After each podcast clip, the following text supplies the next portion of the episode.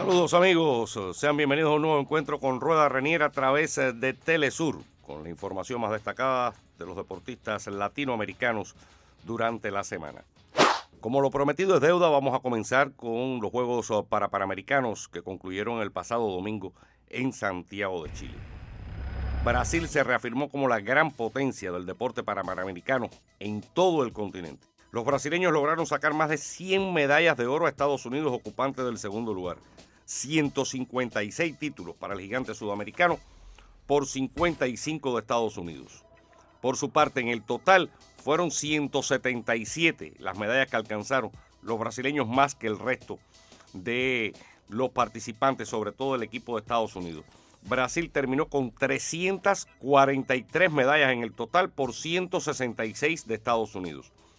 Los brasileños lograron 156 títulos, 98 medallas de plata y 89 de bronce, mientras que Estados Unidos concluía con 55 de oro, 58 de plata y 53 de bronce.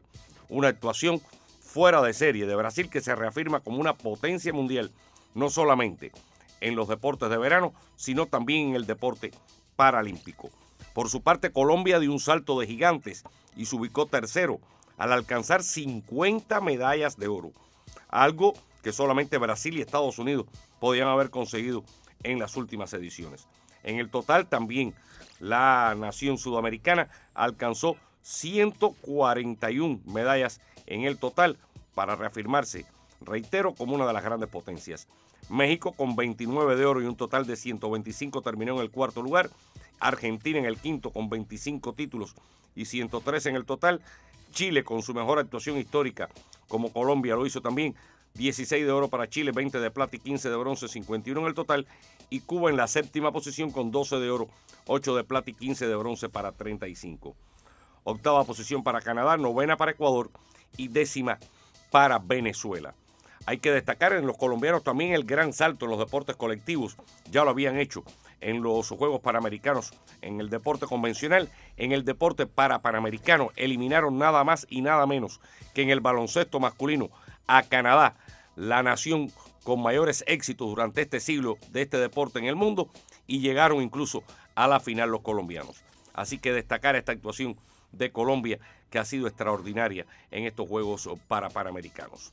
Pasando al campeonato premundial de béisbol que se está celebrando con todo éxito en tierras mm, de Nicaragua, tierras pinoleras, pues hay que decir que tres equipos se están llevando la atención y enfilándose a conseguir la clasificación. Recuerden que los cuatro primeros son los que pasan para el campeonato mundial que se va a realizar por primera vez en la historia en la República Popular de China.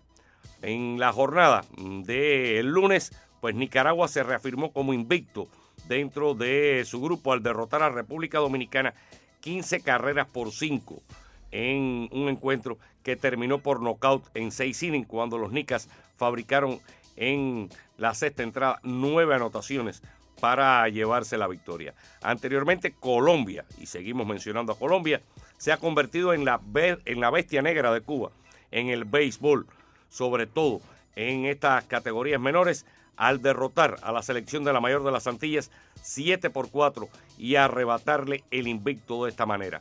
Por lo tanto, los colombianos ahora tienen tres ganados y ninguno perdido, los cubanos quedan con 2 y 1.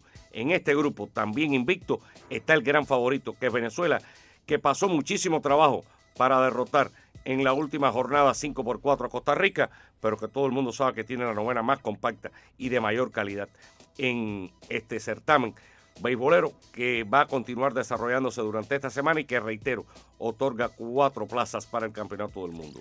En la última fecha, Panamá le ganó 7 por 0 a Curazao y todavía tiene opciones matemáticas. En Nicaragua también, pero en su liga profesional, el cubano Dayan García fue seleccionado como el mejor pelotero de la semana al eh, tener una producción mm, ofensiva destacadísima. De esta forma, Dayan ya supera la cifra de los 350 de averaje y se muestra como uno de los grandes jugadores que hay en el circuito nicaragüense. Varios equipos de la Liga de Verano de México están interesados en el cubano. Y continúan las acciones en el eh, béisbol eh, caribeño. Los Tigres del Licey tratando de tomar la ventaja, es decir, la punta dentro del alidón mientras que los equipos tradicionales como las Águilas del Cibao, los Tigres del Liceo, el máximo ganador, las Águilas del Segundo, están en el fondo de la tabla de posiciones. En Venezuela, Cardenales de Lara y Leones del Caracas son los que tienen la punta, mientras que mm, el resto de los conjuntos se mantienen bastante compactos. En México no han podido brillar todavía los tomateros de Culiacán ni los naranjeros de Hermosillo, mientras que en Nicaragua también hay un grupo compacto con destaque para este pelotero cubano Dayan García que tiene su primera experiencia internacional en este béisbol. Así amigos, vamos llegando al final. Recuerden, Telesur es la casa del deporte latinoamericano. Nos encontramos nuevamente pronto. Chao, chao, chao.